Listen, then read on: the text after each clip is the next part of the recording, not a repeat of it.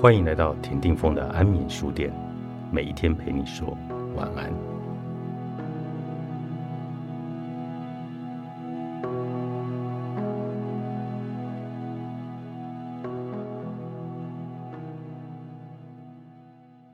如果想要和前任复合，该怎么做呢？在正式做出复合的尝试之前，你需要提前思考四个问题：一、你们为什么分手？你在决定复合前，应该要想清楚，到底为什么分开？是不是因为触碰了你的底线？对你而言，这个问题是不是能够被修补解决？比如，因为距离和父母沟通不畅导致的分手，与触犯底线的行为，比如出轨，以及一些极其有毒的行为，应该是非常不同的。当你在那段关系中受到了来自对方严重的情感操控，因而开始怀疑自己，或是觉得自己是毫无价值，那么你需要慎重的考虑复合这个选项。不论对方表现的多么诚恳，如果问题是可以被解决的，比如对方不够照顾你的感受，或是你不能体谅对方的压力，那么需要考虑的是。这个问题将如何被解决？你们谁要做出改变，或是都需要改变呢？如果问题有解决的可能，但没有人愿意让步，或是根本无法解决，你们极有可能在复合之后再度因为同样的问题而分开。对于双方而言，这无疑是二次伤害。二，你为什么要复合？如果你想回到这段关系。仅仅因为外在的原因，比如伴侣是你的部分经济来源，提供你社会资源上的帮助，就不太可能会让你发自内心的从关系中感受到快乐。同样的，如果你想要复合，是因为在情感上极度依赖伴侣，比如没有他就觉得一天都无法度过，或者只是陷入没有伴侣的孤独。或许复合对你来说也不是很好的选项。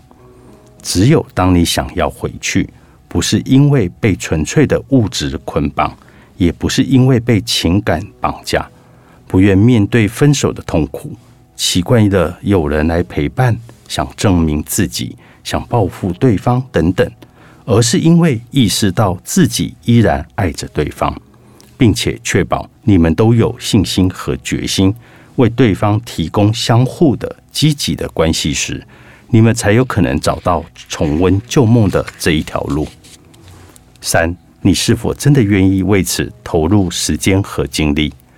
只有当你下定了决心，致力于做出必要的改变，重建有价值的关系时，才应该考虑重新与前任在一起。这意味着你要发现并讨论之前没有走下去的原因。并透过提升在关系中应对冲突、经营、沟通等技能来改善这段关系。为此，你甚至需要寻求一些专业的协助。要记得，若是把旧砖块从过去的关系带来到新关系中，你只会建造同一栋房子。复合绝对不是水到渠成的事，比起建立全新的关系，更需要努力和坚持。四。对方和你产生了共识吗？虽然你有可能有动力重建关系，并且相信你们能够使他重生，但是如果你的前任并没有完全致力于修复你们的关系，依然很难走下去。在投入复合之前，你们需要真诚的讨论彼此的想法、感受、愿望，他重建关系的意愿，以及这段关系对他而言意味着什么。如果经过认真的思考和判断，你对这四个问题的答案都是肯定的。以下还有一些具体的方法：一、分手后就先给对方足够的时间和空间，在这一段时间最好能够断绝与对方的联络。丧失后的不适应与复合的冲动都是十分普遍的。